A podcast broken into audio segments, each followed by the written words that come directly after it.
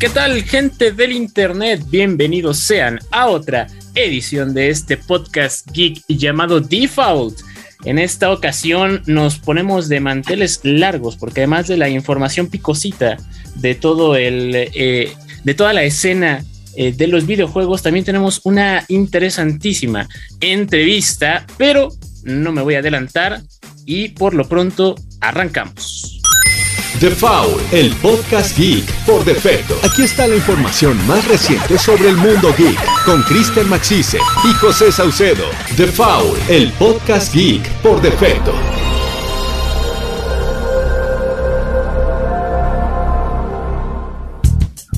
Buenos días, buenas tardes, buenas noches. Mi nombre es José Saucedo y ustedes están escuchando el episodio 14 de la segunda temporada de Default, el podcast geek de Reporte Índigo. Y como todas las semanas está aquí Iván Cardoso, que ya nos dio la bienvenida. Presente, señor, mi estimado Saucedo, un gusto otra vez estar aquí. Otro, otro sabadaba para platicar del chismecito que haya en la esfera videojueguil. Ay, que me estoy sacando unas frases de verdad. Este, pero bueno, un gusto, un gusto. Aquí está. Y aquí tenemos a Chris Maxis, que esperemos que, que su perrita nos deje jugar y nos deje hablar. Sí, justo estamos arreglando eso, pero buenas noches, espero que se encuentren muy bien. Buenos días y bienvenidos a una nueva edición de Default.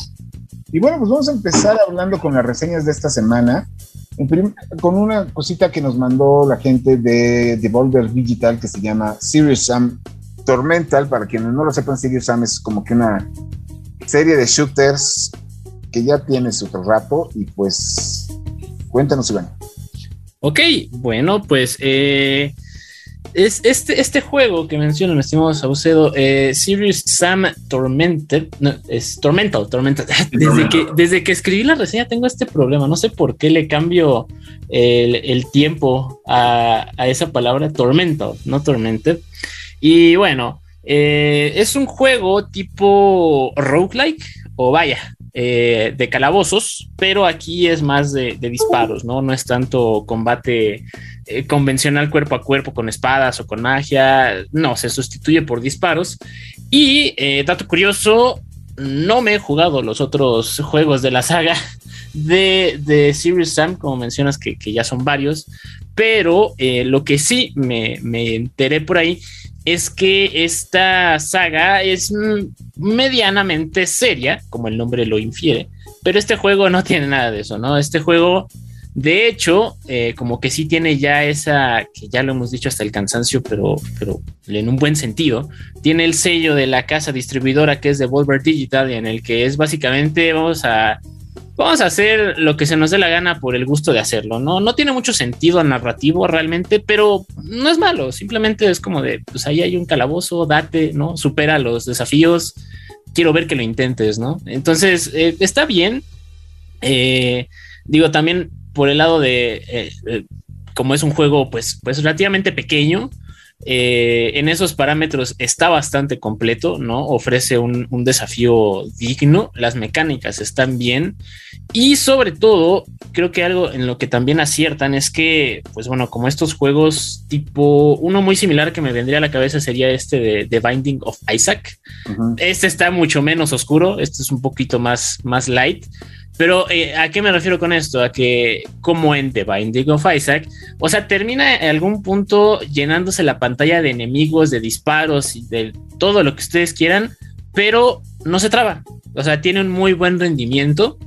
Y, pues nada, está, está bastante cool, la verdad. Eh, yo creo que sí le sacará unas cuantas horitas de, entretenimiento a quien guste de este género.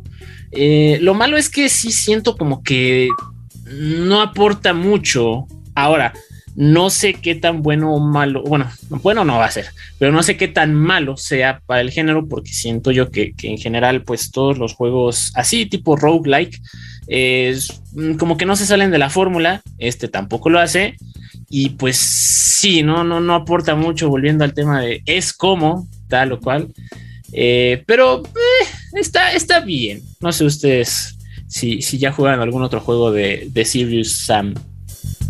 Pues mira, yo todos los he visto como juegos de shooter y como no soy tan fan del género, entonces no, no, me llaman tanto la atención como deberían, quizá.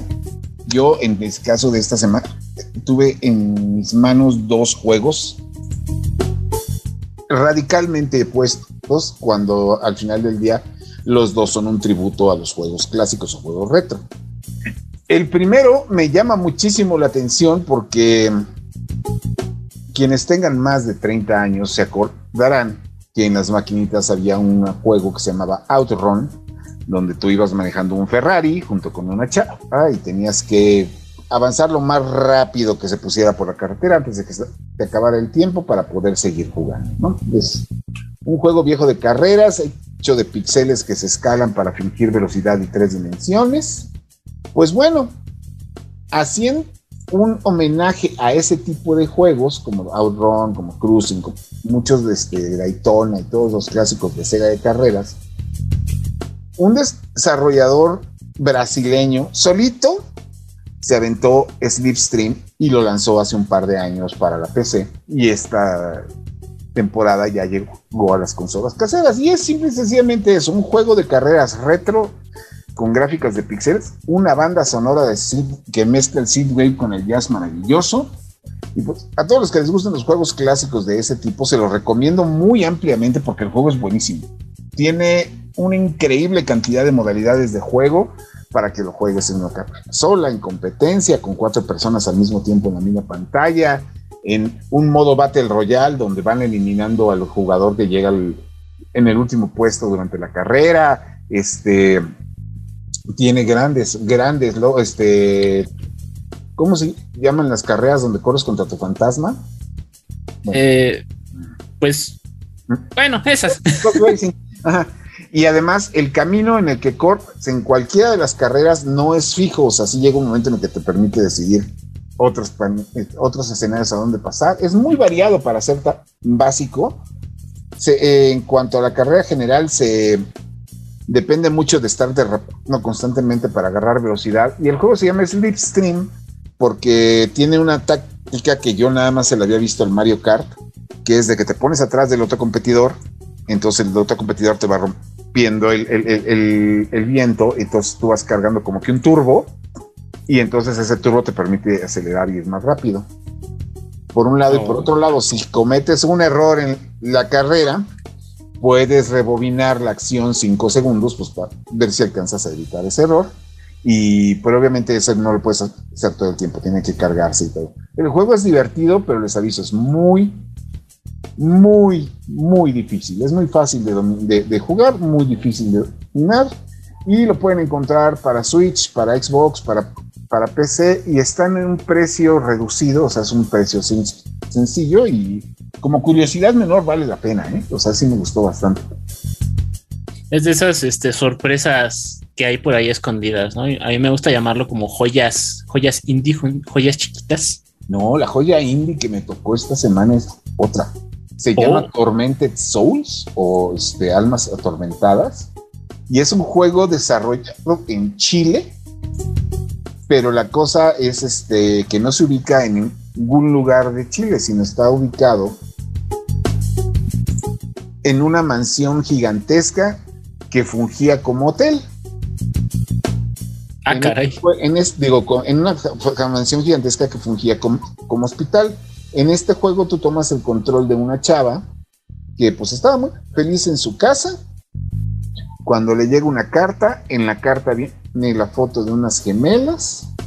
La foto la perturba, no la deja dormir, entonces se da cuenta este, pues, de que tiene que ir al hospital mansión abandonado de donde le mandaron la carta, pues para ver qué pasa. Cualquier parecido con Silent Hill, pura coincidencia. El juego se maneja como los Resident Evil viejitos de hace 25 años. Cámara fija, el, monito se mueve así como que muy, de manera muy tosca. Este, obviamente todo hecho de manera intencional. Y entonces, este, en la historia, para no extenderme más, tú llegas al hospital, te das cuenta que todo está a oscuras y te pegan cuando despiertas estás atrapada en un baño y te quitaron un ojo. Entonces ahí empieza la historia de terror, que es, el juego se va, es un juego de terror clásico by the, numbers, o sea, es este, esencialmente tú tienes que estar explorando con mucho cuidado la, la mansión, asegurándote de que no te pierdas en la oscuridad, porque si no te van a matar y pues vas encontrando pistas y mapas y objetos con los que vas tú abriendo tu, tu camino para explorar toda la, la, mansión. En el juego nada más encuentras este, a un sacerdote que más o menos te va diciendo cómo están las cosas. Y es un juego de terror bastante bien logrado si tomamos en cuenta el tipo de juego al que está haciéndole tributo, al grado en que yo me atrevería a decirle que pues homenajes a Resident Evil hay muchos, pero son poquitos los que lo hacen bien y este es uno de ellos. El juego está disponible en Switch, en PlayStation, en las versiones de PlayStation que quieran, en las versiones de Xbox que quieran y, el, y en PC. ¿Vale la pena? Sí, sí vale la pena. Es una curiosidad menor que sí es tonta la historia de terror y lo que quieran, pero pues para quienes gusten del género lo van a encontrar muy entretenido. A, a mí me tiene atrapado, o sea, lo único que yo tengo que decir, después de verlo ya jugado durante más de 10 horas, porque pues, el juego es cortito, pero pues uno es bruto, es que sal y sal, este, el juego no se sal, o sea, te tienes que salvar tú. ¿A qué me refiero con esto? eh, como en el Resident Evil original, tú tienes que encontrar en diversos cuartos de la casa una grabadora para salvar, pero el problema es que tú no puedes grabar si no tienes cinta. Y la cinta en el juego es lo más escaso que hay. Las balas te van. ¿eh? Eso le da una dinámica muy interesante al juego. Sí, no, porque llega un momento en el que no sabes si vale la pena salvar de una vez o te esperas o no sabes cuántas te van a quedar. Yo ya tuve la bronca de que, no, me voy a seguir un rato más y ahí se fueron tres horas perdidas. y por una estupidez, porque no, porque no traía balas y no me di cuenta. Pero el chiste está en que el juego vale, vale bastante la pena, pero pues nada más tienen con eso. La reseña la van a poder leer. Este, no, de hecho ya la pueden leer en, en Indie Esa, esa mecánica de, de guardado es muy old pero, o sea, en un buen sentido. O sea, eso sí es muy no, de... es que todo el juego es old. O sea, sí, está desde el clásico de que vas caminando y ves una estatua rara y te acercas a la estatua y te dicen: A esta estatua le falta un brazo. vas caminando y sigues avanzando y de pronto, en un cuarto después de matar a no sé qué mono, encuentras brazo. un brazo. Claro. Entonces, este, pues ya sabes qué hacer, ¿no? Entonces, este, así es, así es de muy obvio, pero sí tiene sus elementos medio macabros, sobre todo al final. Y como un buen juego de terror, tienes el final bueno, el final malo y el final final. Entonces, pues yo les invito a que los disfruten si les gustan los juegos de terror. Yo lo estoy disfrutando mucho. A diferencia de otros juegos de terror, como los que le tocaron a Chris esta semana, ya que él tuvo que descargar de nuevo el juego de fútbol de Conan. ¿No? Ese sí es otro tipo de terror, sí, me atrevería no. a decir un poco más denso. bueno, ahorita fíjense que ya sí tuvo su, su pequeño arco de redención, este, el eFootball 22. Uh -huh. O sea, se, Konami básicamente se tomó el tiempo de escuchar a la comunidad y también mejorar muchos aspectos del juego. Y ahora sí, puedo decir que sí es un un juego decente que es gratis. Entonces eso le da un valor extra para mí bastante bueno, que es una alternativa a fútbol sin... O sea, si es que no quieres jugar otros juegos de fútbol. -huh.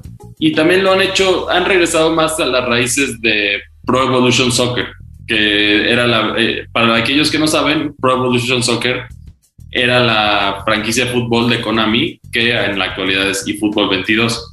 Y y, y, como lo puedes ver, la verdad, los cambios en las jugadas, los parados tácticos, todos estos detalles que caracterizaban a un PES clásico. Están de regreso para bien. Y la verdad, eso sí me alegra mucho. Y yo siento que la gente le puede dar una segunda oportunidad al juego, justo también porque el juego es gratis. Eso también ayuda muchísimo. Visualmente ya se, ya se quitó ese ese terror del que justo estábamos hablando, ya que el juego ya ahora sí se ve visualmente bien. O sea, no es el mejor que hay, pero se ve respetable. Entonces eso también para mí es un pas. Lo único que todavía yo, yo tengo en lo personal el conflicto es que ninguna de las licencias de los equipos a los que yo soy fans están ahí, entonces no los puedo usar en línea. No, pues, no, pues así como. No, y bueno, también hay que recordar que el eFootball 2022 tiene el título no solo de ser el peor videojuego que se lanzó el año pasado, así estuvo el desastre de lanzamiento, sino que ya está considerado entre los peores de la década y apenas vamos en el 22, en el 2022. ¿No? Entonces, este, pues Konami obviamente pues tenía que hacerle caso a los fanáticos porque pues con tanto gritería, pues cómo no los iba a escuchar, sobre todo si el plan era hacer de este juego un servicio del que iban a, depender muchas cosas. Pero pues, dime. Y bueno, también como otro detalle, algo que tan prometieron, todavía no está, pero prometieron es que se van a ir agregando más ligas, incluyendo la Liga de México que ya, ya va a estar presente en el juego eventualmente. Entonces quizá por lo menos a los aficionados de fútbol mexicanos si quieren jugar con el América o con el Toluca o cualquiera de sus equipos, van a tener que hacerlo en eFootball muy pronto. Así es, porque también hay que recordar que Electronic Arts ya no tiene FIFA, por lo menos el nombre. Ah, es cierto, es cierto. ya la ah. FIFA, la FIFA ya dijo de que quien quiera hacer juegos les presto la licencia, pero pague. Sí, y también algo que tienen a su favor es bueno, crearon el, ya finalmente también se lanzó Dream Team. Este es un modo en el que tú, por medio de, o sea, de, cartas, vas creando tu equipo de fútbol que es con las estrellas que tienes soñados, ¿no? Entonces, entre ellos hay leyendas o hay jugadores de clubes que todos ahí tienen el contrato fijo con ahorita con Konami, entonces también puedes armar el equipo de tus sueños, que también eso, eso está interesante y yo no lo sentí tan, ¿cómo se dice? Tan depredatorio, en el sentido, en el sentido de que sí efectivamente puedes sacar los sobres sin necesidad de invertir mucho dinero. Entonces eso a mí me gustó mucho. Ok, sí, ¿no? Para, para evitarnos eh, eh, broncas de microtransacciones abusivas como ocurre con prácticamente cualquier otro juego, este día, ¿no? Y sobre todo se da bastante en juegos deportivos, ¿no? es, este, yo creo que uno de los máximos exponentes de esas infames prácticas. Sí, justo, y eso me alegró, me dio también como tranquilidad y siento que si le, si le echan un poquito más de ganas con actualizaciones y logran sellar una que otra licencia importante, o sea, digamos, una liga importante, digamos, la liga inglesa, por ejemplo, ahí ya estaríamos hablando de, algo más para el futuro. Ahora nada más queda ver si esto lo está haciendo Konami así porque no quiere caer en, las microtransacciones abusivas o en el más seguro de los casos porque no supo cómo hacerlo. Este, como ustedes saben, la compañía no ha estado como que muy bien parada con, con nada. Con el mundo gamer desde hace como 10 años, pero bueno, Dejemos Pero ahí sí, comparándolo, la verdad, comparándolo, porque obviamente todos hacen la comparación con FIFA. Aquí tienes un juego gratis y tienes microtransacciones para el. Eh, bueno, en este caso es Dream Team, en FIFA es Ultimate Team, que es, es lo mismo, es el mismo modo en ese sentido. Y sí, definitivamente se siente mucho más barato en tiempo y en todo. Y fútbol, que, y fútbol 22 que FIFA. Y eso también, eso es un gran plus. Así es. Pues bueno, pues nos vamos a pasar de los debacles y las disculpas de Konami a los debacles y disculpas de CD Projekt Red, porque esta compañía.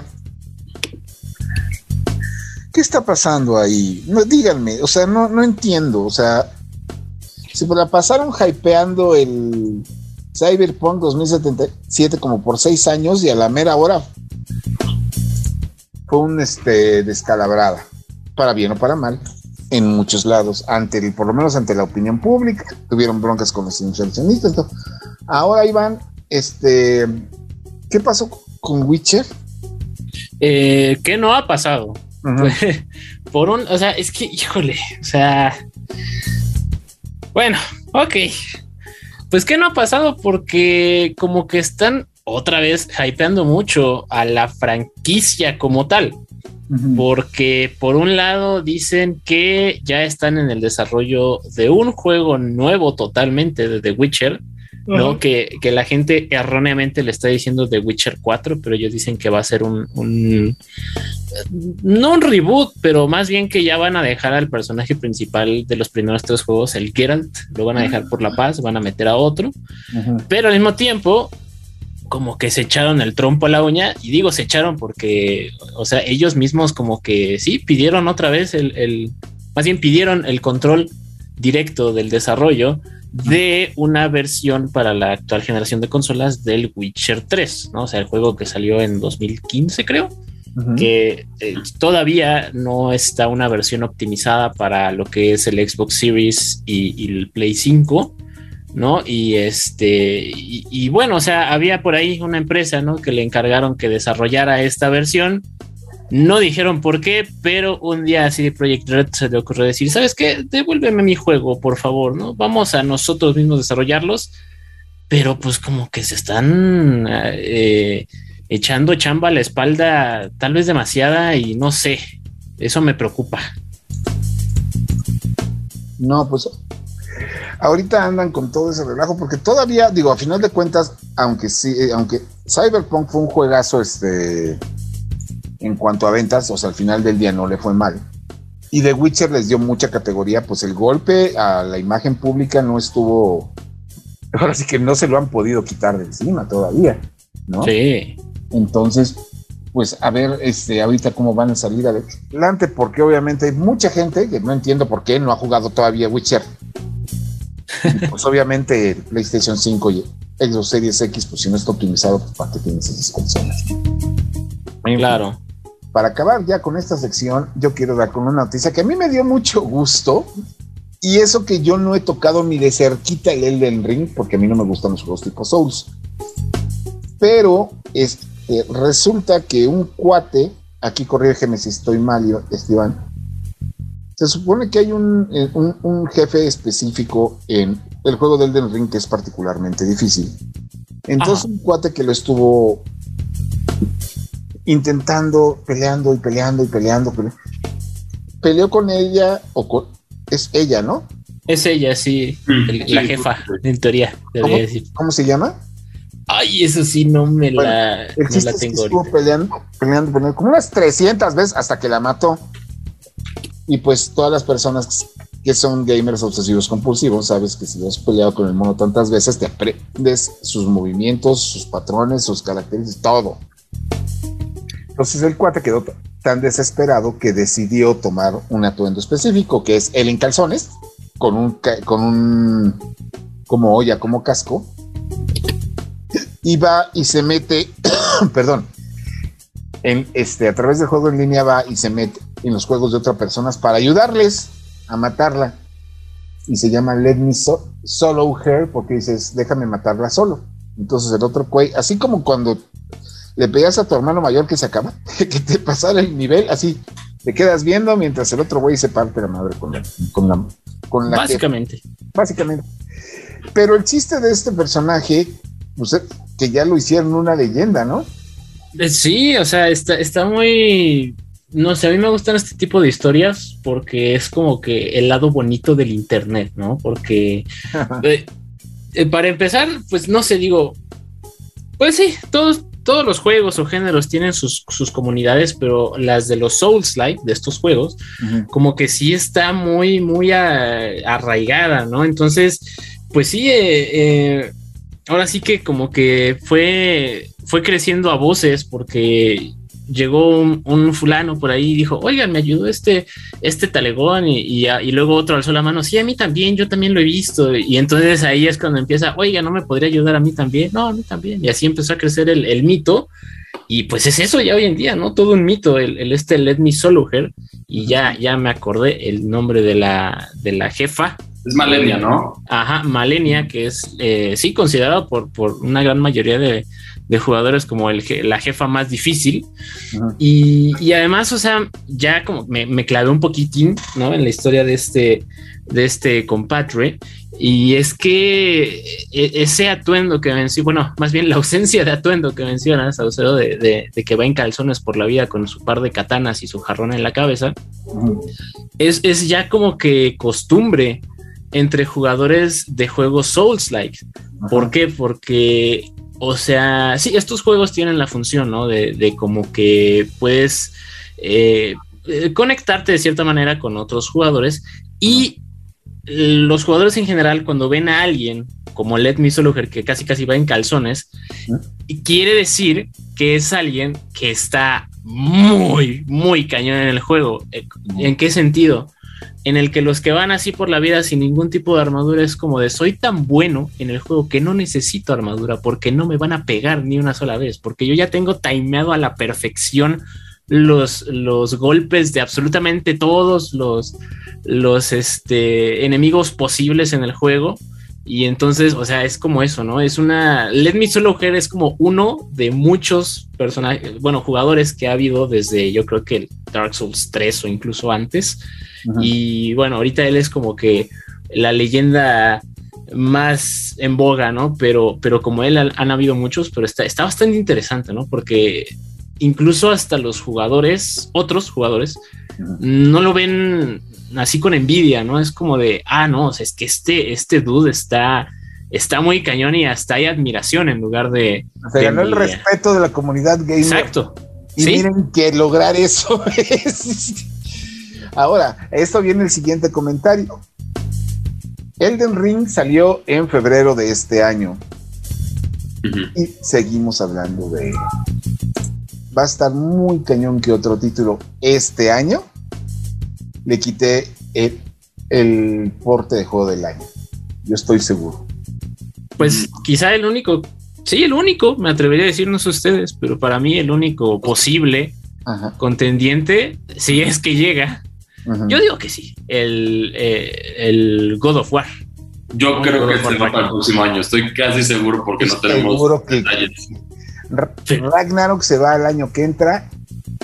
Si no hay un anuncio de Ragnarok así grande, pero grande, en verano, ese juego sale este año que.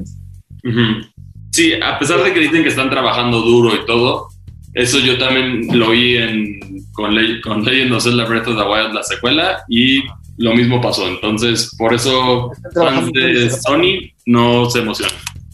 No, dicen que están trabajando duro y seguro se la pasan en el Oxxo. Sí, no, además ahorita digo, hay que esperar, seguramente Microsoft tiene, pues, espere, es que tenga por ahí una carta este, de anuncio grande para este año, aunque también el anuncio de su culpa de Activision. Van a completar Halo Infinite. Sí, están muy ocupados arreglando todo su desastre vamos a hablar de Halo, pero espérenme tantito. Y de Nintendo, pues Ay, es que yo ya no sé con esos güeyes qué esperar. Sí, bueno, picándose los ojos. Ah, no, ¿sabes cuál puede ser? Pero creo que sale muy tarde como para competir. Mm. El Xenoblade, el nuevo Xenoblade Chronicles. No, no, no, no. Xenoblade es juego de eh, lo que le llamo de nicho. Pero también los juegos Souls también son de nicho. O sea, esa es la realidad. Pero, o sea, pero el Souls se se va muy mainstream en por lo menos reacción. Los Xenoblade hablan tres pelados del juego y le, gustan, de, eh, o sea, lo juegan diez, le hablan de ellos tres y solo uno compra la edición este, especial. Entonces, este, no son tan grandes los Xenoblade, muy bonitos que sean, ¿no? Entonces, a menos de que, no sé, o sea, y, la verdad, aunque el Mario Strikers que viene se ve bonito, no creo que vaya a ser tan grande. Sí, no, bueno, también hay un rumor que se está, bueno, se está trabajando en un, Bandai justo está trabajando en un remake para Nintendo, pero como es un remake, tampoco creo que sea un proyecto, como decías, candidato para eso. No, y además si empezaron a trabajar ahorita no va a estar hasta dentro de tres años. Dos años a lo mucho. Y les aviso desde ahorita, y con esto yo sé que Chris me va a odiar, pero también vamos a despedir esta sección. Pokémon no va a ser juego grande. El que sigue, que es este, Pokémon que Violeta y. El Pokémon español, el, Pokémon Jolines. El, el, Pokémon en tejuelas con brillito. no va a ser tan grande. No, no, no. No, es que en el caso de Pokémon es el impacto cultural que tiene es muy grande, pero sí sus juegos jamás han estado del alto nivel de calidad como para trascender así. Pero definitivamente lo que sí en popularidad, pues sí trasciende. Pero yo, y yo lo digo como un fanático de Pokémon. O sea, yo estoy emocionado por el nuevo juego, pero también yo estoy seguro que no va a ser el juego del año. Así es. Y bueno, pues nosotros tenemos a una invitada esperándonos. Así que regresamos. Entretenimiento. Muchísimas gracias por seguir con nosotros. Aquí seguimos en el episodio número 14 de la segunda temporada de Default, el podcast Geek de Reporte Índigo. Y esta semana tenemos un invitado especial, quien está representando a Love Japan Entertainment, así se llama. Sí, sí, sí, justo. Su nombre es Erika Rodríguez, Kika para tus cuates y para los otakus del país. Y pues vienes a platicarnos justamente de el concierto de pues, el concierto de los Caballeros del Zodiaco, Saint Seiya, Pegasus Fantasy. Sí, sí, sí, sí. que es un concierto que va a estar en la Ciudad de México durante el mes de septiembre de este año. Según mal no recuerdo, estaba planeado para el año pasado o hace dos. No, estaba planeado para el 2020. Sí. Para el 2020, entonces, ay, por eso, hace dos años. Sí. Exactamente. Pero pues como muchas cosas en este país, te lo cargó el COVID. Exacto. exactamente. Y bueno, pues a mí lo que me llama la atención y lo que quería saber primeramente de este concierto es de dónde nació la idea. ¿De dónde nació la idea del concierto? Bueno, es que para empezar, eh, ¿mandé? De traerlo a mí. Sí, no, es que para empezar este proyecto, como, pueden, como no sé si, si saben, pero no solamente es de Love Japan Entertainment, sino también estamos asociados con este distribuidor Anime México y Artworks. Eh, para los que no saben, distribuidor Anime México es la compañía en México que trae oficialmente todas las, eh, todas las figuras de Caballeros del Zodiaco a, a nuestro país. Entonces, eh, pues de ahí surgió, nosotros tenemos una amistad con, con Distribuidora en México ya de muchos años y siendo que ellos eh, conocen muy bien todo lo que es el fandom y de Caballero del Zodiaco y que nosotros pues ya tenemos años eh, produciendo conciertos de artistas japoneses y demás. Entonces nuestro conocimiento era en producción de eventos y ellos con el conocimiento de Caballero del Zodíaco fue que empezamos a platicar de, este, de esta posibilidad de traer un sinfónico eh, de la música de caballeros. También digo, mm, si algunos de ustedes crecieron en los 90, pues seguramente crecieron viendo la televisión en Caritele y así, y vieron pues toda la saga de Caballero del Zodíaco. Y creo que es una de las que tiene la mejor música para ser escuchada en vivo y en sinfónico. Entonces de ahí fue que, que, empezamos a platicar el proyecto, se empezó a concretar y decidimos hacernos socios para, para hacer este, este evento realidad. Ok, ahora, Love Japan Entertainment, pues platícame de, lo que se ha hecho anteriormente en México. Eh, nosotros empezamos uh, trayendo conciertos de grupos de rock y de J-pop, eh, pues japoneses. Eh, que hemos traído? Pues trajimos a Scandal, a una mujer que yo creo que pocos de ustedes conocen, no es cierto, que ya se volvió muy famosa por ser la cantante del opening de Demon Slayer, está Lisa. Ahorita es una de las cantantes más famosas de Japón. La hemos podido traer a México dos veces. Mm. También trajimos a Calafina, a Era Hoy, a Gilgamesh entre otros artistas que hemos podido traer a través de los años. Así es, y, y además, como buen evento interesado en Japón, también han trabajado ustedes en cine, ¿no? Sí, de hecho nuestros proyectos empezaron en cine antes de ser, de, transitar a la música. Eh, sí, tenemos el Konichiwa Festival que ha traído hasta el día de hoy más de 50 títulos al cine, tanto en México como en toda Latinoamérica. Así que si ustedes quieren agradecerle a alguien por qué tuvieron a Demon Slayer a principios de este año y finales del anterior en cine es ellos. Sí, justamente. Sí, no, o sea, como pueden darse cuenta, nos encanta el anime, nos encanta la música, nos encanta Japón. Sí, no, ya a mí me hicieron ver Demon Slayer como cuatro veces en cine, entonces yo sé que, la gente, que, la gente, que le gusta el, anime es muy, muy apasionada. Gran película, aparte. este, pues mira, yo no había visto nada de, de Demon Slayer hasta la película, así que. bueno. Fue como la película de Yu-Gi-Oh! que trajeron ustedes hace años. sí. De, este, yo me quedé como el meme del perrito que está enfrente de las cartas de Magic y no sabe qué hacer. Ajá. Así, no tengo idea de qué pasó, pero bueno. El chiste está en que, ¿cuál fue el reto más grande de traer el concierto de Sensei ¿no? Eh, el reto más grande y lo que nunca nadie me cree es que muchos de estos proyectos toman años en concretarse, sobre todo por la parte de las licencias, porque algo que hay que eh, resaltar y que es muy importante de este concierto sinfónico es que es el primer concierto oficial en toda Latinoamérica de Caballeros del Zodiaco. Entonces, la parte aquí que nos tomó un tiempo, pues fue conseguir justamente los permisos y las licencias tanto de la música como de la imagen de los Caballeros del Zodiaco para poder llevar a cabo este concierto. Sí, no, y después para como son de especiales los dueños de la licencia para la autorización de lo que sea. Sí, sí, sí. Sí, la gente luego no, no sabe estos detalles, pero ya cuando, tú consigues las, las licencias correspondientes va en, eh, cargado aparte todos los procesos de los permisos y las aprobaciones, todo lo que ustedes ven eh, sobre caballeros, ya sea anuncios, pósters, videos, hasta lo que va a estar en el escenario, tuvo que ser aprobado por Toei y, por gente en Japón. Incluso las plequitas y las imágenes que suben, que han estado subiendo ustedes a Facebook, ¿no? Todas. Sí, todo. y autorizarse y todo. Sí, no, te acordarás que yo en algún momento también trabajé con, con japoneses, con Bandai, y sí me acuerdo que los manuales de uso de imágenes eran libros. sí. Y pobre de ti si no te los aprendías. Exactamente. bueno, ahora háblanos un poquito más de, lo que va a ser el concierto, de lo que podemos esperar.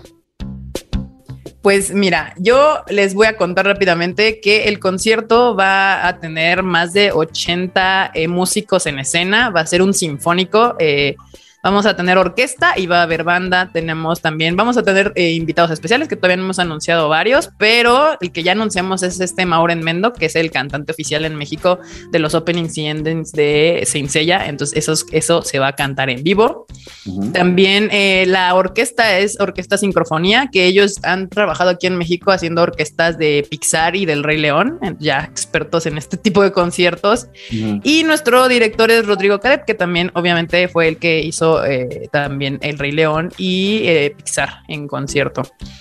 La parte también de, importante es el escenario. Vamos a tener este cinco pantallas LED en la parte de enfrente y aquí no lo pueden ver porque es un podcast, pero si se pasan a las redes sociales de Love Japan Entertainment van a poder ver ahí cómo tenemos el diseño del escenario, donde va, a haber una, va a estar la diosa Atenea, va a estar el reloj. Eh, entonces va, a estar bastante cool este, la producción visual también, no solamente sonora de este concierto. Ahora, antes de pasar ya a los temas verdaderamente frikis, el concierto es más o menos un concierto sinfónico de dos horas, ¿no? Y media. Van a ser dos horas y media más o menos de música. y, esto lo tengo que preguntar. Yo sé que capaz de que tú no puedes responderme ahorita, pero ¿se incluye música de qué sagas? Claro que sí te puedo contestar porque sabía que le iban a preguntar. Este va a ser de la saga de Santuario y van a ser las películas de Eris, Abel, Batalla de los Dioses y la saga de Asgard. Es lo que va a abarcar el concierto. Ok, entonces no tenemos nada de Gold Souls, ¿cómo se llamaba? Sí, no, no, de esas no, ahorita, porque si la idea es de que si a este concierto le va muy bien, poder hacer una segunda parte con las demás sagas de Senseiya. De Caballeros del Zodiaco la, de, Almas de Oro y tampoco la, la serie esta donde no eran jovencitos sino jovencitas. Ajá, sí, ah, la de Santiago. Sí. Sí, no, sí, justamente ahorita estamos tratando de, abarcar, porque son muchas, la verdad es que ahorita estas dos horas y media son aproximadamente 40 canciones. Eh, entonces tuvo que hacer una selección mm, de, las eh, canciones que se iban a interpretar y pues este esperamos que le vaya bien para poder después hacer una segunda parte. Ahora, el concierto este, tiene dos horas y media. ¿Tú ya tuviste la oportunidad de verlo o escucharlo? Porque yo tengo entendido que este concierto nació hace como unos 5 o 6 años. El concierto está siendo creado 100% por nosotros todo, o sea, eh, la selección de la música, la producción del escenario, porque no, no, no existía un, no es como, como otro tipo de conciertos que ya ves que en Japón luego hacen unos sinfónicos y se pueden turear alrededor del mundo. Este fue idea de nosotros 100%. Ah, se han hecho otros conciertos en otras partes del mundo, pero ellos han creado también sus propias versiones. Entonces, es una versión creada por nosotros. Esto es una producción, selección 100% nacional.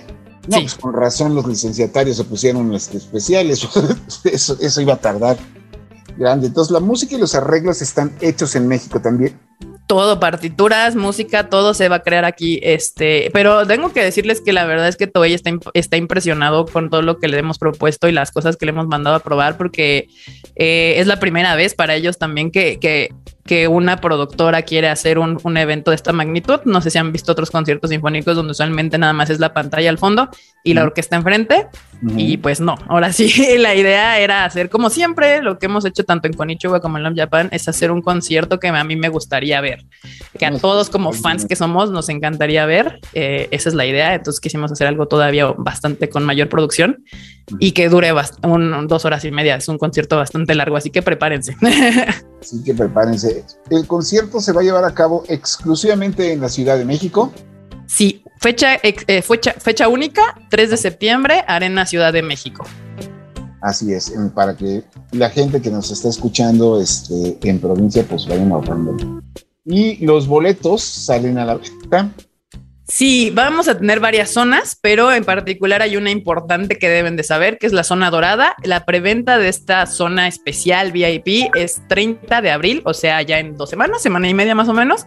Y lo importante de esta zona es de que aparte de tener su asiento numerado cerca del escenario, va a traer una litografía que se hizo exclusivamente para este concierto por Michi Meno, que es la diseñadora de personajes de Saint Seiya. Eh, es una litografía de buen tamaño, es casi doble carta. Va a venir con su cajita y todo. Está bien coqueta, yo ya la vi. Quedó bien bonita. También trae un pin conmemorativo, un folder exclusivo y una swag bag. Eso es lo que va a traer este, este boleto VIP especial. Y la preventa para estos boletos limitados es el 30 de abril. El resto de los boletos del, resto de las zonas eh, en la arena salen el 6 de mayo. Va, perfecto. ¿Y los invitados especiales? Ah, los vamos a ir anunciando. En la próxima semana anunciamos otro invitado especial que, les va a gustar, les va a gustar. Estamos consiguiendo gente bastante cool para que este evento eh, este, sea de mucha calidad. Pues ya tráiganse a Kurumada de una vez, ¿no? Uy, arreglado el ratón. Si vieran lo difícil que es sacarlos de Japón, y más ahorita, ahorita que todavía para entrar a Japón hay, hay todavía cuarentena, no, pues está bien difícil. No, pues para que diera que los caballeros del zodiaco en México son parte de la canasta básica. Sí, en México les encanta. Sí, yo para mí, yo sé perfectamente que Caballeros del Zodiaco, Dragon Ball y Sailor Moon son número uno aquí en, en Latinoamérica. Y abajito, abajito, abajito, yo creo que ya también tenemos a, Naruto y a, y a, ay, Attack on Titan. Pero bueno, esos son temas de, otro lado. Vamos, a, vamos, a, guardar eso para después. No, lo que te iba a preguntar de los, de los este, invitados es, ¿va a haber algún tipo de BIP o para meet and greet con alguno de ellos o nada más los vas a subir a cantar? Nada más los vamos a subir a cantar y a tocar. Ah, sí. Va, perfecto. Orquesta, coros, banda de rock. Eh, una soprano, obviamente, este, este Mauren Mendo y, otra sorpresita por ahí. Y ahorita es que me vino a la mente, es que hay una melodía de la saga de la saga que siguió en televisión a los caballeros dorados fue la de Asgard. Y en esa saga hay un solo de arpa de un personaje. no me acuerdo. Ese tema, dime que lo vas a estar, porque ese tema sí lo, lo, tengo siempre muy presente. Sí va a haber una arpa en la orquesta. Importante. muy importante. Eso y a mí me ha tocado escuchar por enésima vez la de siempre, la verdad. La de Pegasus Fantasy. Sí, claro, pues el concierto se llama de hecho Pegasus Fantasy, entonces sí, sí vamos a escuchar Pegasus. A mí me encanta. Ahora que andamos haciendo los promocionales, nada más escucho cómo empieza turururu, y ya me emociono. Qué padre. Oye, pues muchísimas gracias por habernos acompañado. La verdad, este, pues, ¿dónde, si la gente quiere conseguir más información acerca de el concierto, dónde comprar los boletos, cómo lo podemos saber. Toda la información tenemos una página eh, web especial para que si tienen cualquier duda ahí puedan ir, es pegasusfantasy.mx, ahí está, va a estar toda la información, tipo de boletos, donde los pueden comprar, quiénes van a hacer, quién es la orquesta, todo lo del evento y lo pueden encontrar. Los boletos van a estar a la venta en Superboletos, tanto en la página web como en taquillas de la Arena de Ciudad de México, como en los puntos de venta de Superboletos. Toda esa información obviamente está en la página de Superboletos. Y si quieren seguirnos para estar al día de todo lo que vamos a estar anunciando en las redes sociales de Love Japan Entertainment, que es Love Japan MX, tanto en, eh, tanto en Instagram como Twitter como Facebook. Ahí nos pueden dar follow y ahí vamos a estar publicando todos, todos los nuevos este, invitados y, y, anuncios que van a venir. ¿Mm? Obviamente estamos invitando a la gente a que vayan con cosplay. Si quieren, claro que sí. Nada más yo sí les diría que tuvieran consideración, porque luego los cosplays de Caballero por obvias razones, están bastante grandes. Pero mientras no le tapen a la gente de atrás, todo cool. Mientras no hagan lo que hacía gente en la TNT, que luego llegaban con sus armaduras de metal. Exacto, sí. Y se estaban asando a mediodía, pero bueno. Sí, recuerden que son dos horas y media de concierto, entonces, este, si quieren ir cosplayados, está padre, pero, pero consideren eso y también consideración para las demás personas que van a ir a disfrutar el concierto. Y puedan quitarse el cosplay si tienen que ir al baño. Exacto. Este, así es. Oye, pues muchísimas gracias, Eri. Muchísimas gracias por la invitación. Bueno, pues ahí me saludas, por favor, a Carlita y a todo, y a Ícaro y a todos los demás. perfecto, sí. Yo les paso el saludo. Desde, desde Default los estamos saludando y pues nosotros nos vamos a un corte y regresamos. Noticias. Seguimos aquí en Default y como muchos fans seguimos esperando algo de Master. Me encanta el suspenso que se genera. Así es. ¿Por qué? Porque llevan cinco episodios de la sobrepromocionada, increíblemente anunciada, condecorada y peleadísima serie de Halo y solo hemos visto el Master Chief Baleardo en dos, en dos escenas de acción. La cinta le da en la madre al canon peor que un que las tres nuevas películas de Star Wars a los que son fanáticos de vieja escuela. Y tenemos como seis subhistorias que espero que vayan a algún lado porque ya me tienen hasta el gorro, empezando por la niña esta sobreviviente que quiere levantar su la rebelión de su papá. Ya urge que la maten. Todo mal. Sí, no, todo, o sea, explícame, lo único, de lo único que ha y lo único que ha trascendido genuinamente de la serie Halo es que ya le vimos las nalgas a Master Chief. De, hecho, o sea, han habido más, eh, este, ¿cómo se dice? Han habido más capítulos con, con Spartans encuerados que capítulos con Spartans echando bala. O sea, algo está mal ahí. Como que algo no cuadra. No sé, o sea, realmente yo lo, he comentado en varias ocasiones. Digo, tenemos como ejemplo perfecto las ahorita las películas de Sonic, de la primera y la segunda, al igual que todas las series animadas de Sonic, no son adaptaciones de los juegos. Es a la adaptación del personaje con referencias a los juegos. ¿No? Entonces, este, pues obviamente había una que era la de Sonic y su banda, que era en el futuro y tenía hermanos, y después está Sonic Boom, que tenía unos guionistas increíbles y un presupuesto paupérrimo, este, está Sonic X, o sea, todas las series tienen como su cosita y las películas tienen su cosita, pero pues está el espíritu de los juegos dentro de esas producciones. Pero con Halo, o sea, de por sí a mí me hace ruido cada vez que es este. se, quita, el, casco. Se quita el casco. Y tenemos el subplot de, que yo todos los demás Spartans que he visto en Halo los terminan matando. Este, entonces ya no me estoy esperando a ver a qué hora balean a, los otros tres que lo acompañan. Que por cierto, se me hace muy poquito Spartan para tanta guerra. No, y de hecho ni siquiera esos Spartans, solo hay dos que sí son canon. El resto ah. ni siquiera existe. No, bueno.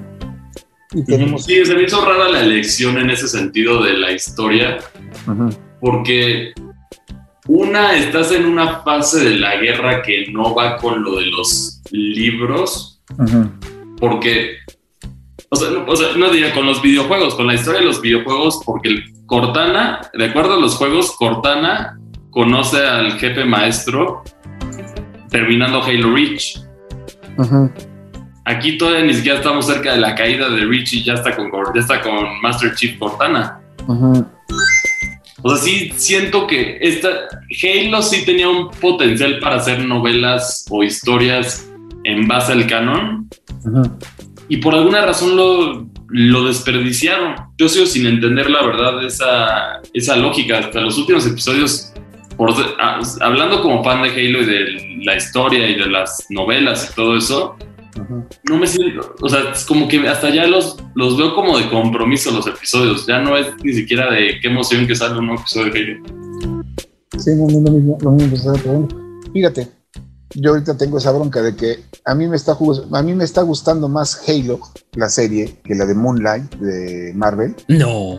Ajá. Y eso y, la de Halo no me, y la de Halo no me gusta. Pero aún así, dime. Sí, es que yo siento que es ese detalle. ¿Por qué no lo, o sea, por qué todo lo que está haciendo Halo últimamente lo está haciendo mal? Lo último bueno que han hecho fue The Master Chief Collection. Y más o menos, porque le tuvieron que meter sus parches y no sé qué tanto desmadre más porque salió mal.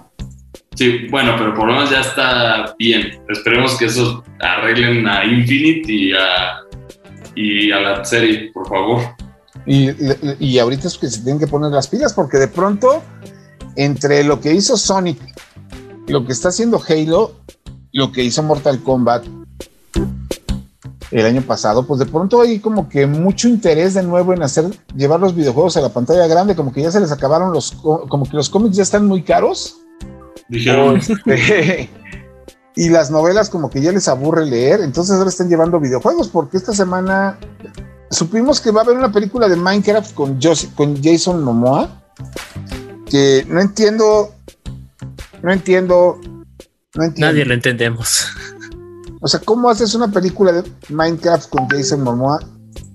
A menos si Jason Momoa va a estar ahí. O sea, si es actor de voz. Es que ese es lo más raro, o sea, porque ya está confirmado que va a ser una, una adaptación live action. O sea, Jason Momoa va a ser Steve o, cómo, no, no sé. A lo mejor puede ser, bueno, si te basas en la, en la poca historia de Minecraft, que es lo que tiene, o sea, dentro de los juegos que es el juego de supervivencia, a lo mejor es la aventura de Steve para llegar hasta el, es el Ender Dragon, ¿no? El jefe final, si mal no recuerdo. Ajá. Tienes que abrir los portales para poderlo derrotar. O sea, pero no sé, es que sí, hay ciertos juegos que, que no tienen historia, entonces no. O sea, no era necesario. O sea, sí, lo que yo no entiendo es, habiendo juegos con historias tan interesantes, y hay muchísimos de que puedes hacer adaptaciones, ¿por qué te irías con uno que si bien es extremadamente popular y es un buen juego, si no lo voy a negar? Pero tú piensas en el, en el lore de, de Minecraft, eso es lo que no entiendo yo. Pues mira, hay, juegos sin historia que pueden hacerte una película increíblemente estúpida, por no poner otra palabra, pero que entretiene. Una de esas es la de Rampage, con este ¿Eh? de, rock. Ah, bueno, sí, sí, es un buen ejemplo. O sea, es una película malísima, tontísima pero entretiene. Tiene referencias a juegos oscurísimos de Minecraft, de Rampage, que nada más tres pelas como ya sabemos, ¿no? Pero, pues ahí está eso. Todo el mundo espera que la película de Mario no vaya a ser un fracaso porque, pues, los Minions. ¿Porque Mario? no, porque, porque Minions. Acuérdate que le está haciendo los creadores de los Minions. Ah, sí. Y está Chris Pratt en la voz de Mario y que cosa que a nadie le gustó. Ann Taylor como Peach. Y finalmente tenemos pues que esta semana aparte que es no sé si promete o no promete porque ya son de esas cosas que uno tiene que agarrar con pincitas pues que los productores de las películas de Sonic acaban de confirmar que el siguiente proyecto de Sega para el cine es un juego igual de viejo que Sonic que se llama Streets of Rage. ¿De qué trataba Streets of Rage? Eres uno de tres ex policías que deciden tomar la justicia en sus propias manos y salen a madrearse a todo el sindicato criminal de la ciudad. Buen juego. El juego era buenísimo, la banda sonora es insuperable, de hecho, pobres de ellos si en la película no usan la banda sonora de Yasunori Mitsuda, porque es grande. Este, híjola, ya no, sé, ya no me acuerdo si es de Yasunori Mitsuda o Yusho Koshiro, pero es uno de los dos. Este, pero el chiste está en que el concepto de la película va a ser este, desarrollado por el cuate que creó a John Wick. Y pues oh. ya, ya con eso te dicen que por lo menos en cuanto a acción la película va a estar buena. Y va a estar entretenida, a mí va a estar entretenida. ¿no? van a estar buenos los retazos. Entonces, pues, a ver, supongo que saldrá dentro de un, dos, tres años, a ver cómo les va. Pero recuerden, Sega tiene tres proyectos desarrollándose para medios fuera de los videojuegos. El primero, obviamente, era Sonic, que pegó como nadie esperaba. Y después la secuela pegó al doble porque se fregó a Morbius y se, y se fregó a, Dumbledore. Igual como nadie esperaba. Ah, bueno, y la primera se fregó a Pikachu, pero entonces, este, pero bueno, esa es otra historia. El segundo proyecto es este Streets of Race y el cero que sí me interesa mucho saber cómo lo van a adaptar es Altered Beast. Para quienes no lo sepan, Altered Beast era el juego de los griegos, donde ibas matando zombies, ibas agarrando unas perlitas de poder y te convertías en un, en un monstruo. Era un juego particularmente simple, pero es uno de los grandes clásicos de la compañía y de los que más han revisitado en ello otra vez. Pero bueno, yo creo que con eso vamos a terminar, dar por terminado el podcast del día de hoy, ya que creo que nos extendimos un poquito más de lo que deberíamos para variar. Pero valió la pena con esa tremenda entrevista, ¿no? Valió la pena. Así es. Así es que pues muchísimas gracias a todos por escucharnos. Estaremos aquí nosotros esperando la próxima semana. Iván. Muchas gracias. Este, pues sí, nos estaremos escuchando el próximo sabadito. Eh, me pueden encontrar en todas las redes sociales como arroba dankberserker, ahí en Facebook, en Twitter, en Instagram y lo que se acumule. Y ahí para que estemos echando la platicada. Así es, Chris. Bueno, muchas gracias por acompañarnos como siempre y a mí me pueden encontrar en Twitter como arroba cristian2 o también nos pueden ver a, Iván y a mí en los streams. Así es. Sí, que sí. Desde aquí les mandamos una despedida a Neri, a quien le recordamos que tiene que pagar el recibo de la luz. Y pues mi nombre es José Saucedo. En Twitter yo estoy como Acebre, que es el escritor revés. Y recuerden que también tenemos intervenciones todos, dos veces al día en Locura FM. En la mañana y en la tarde. Muchas gracias a todos y pues hasta la semana The Foul, el podcast geek por defecto. Aquí está la información más reciente sobre el mundo geek con Kristen Maxise y José Saucedo. The Foul, el podcast geek por defecto.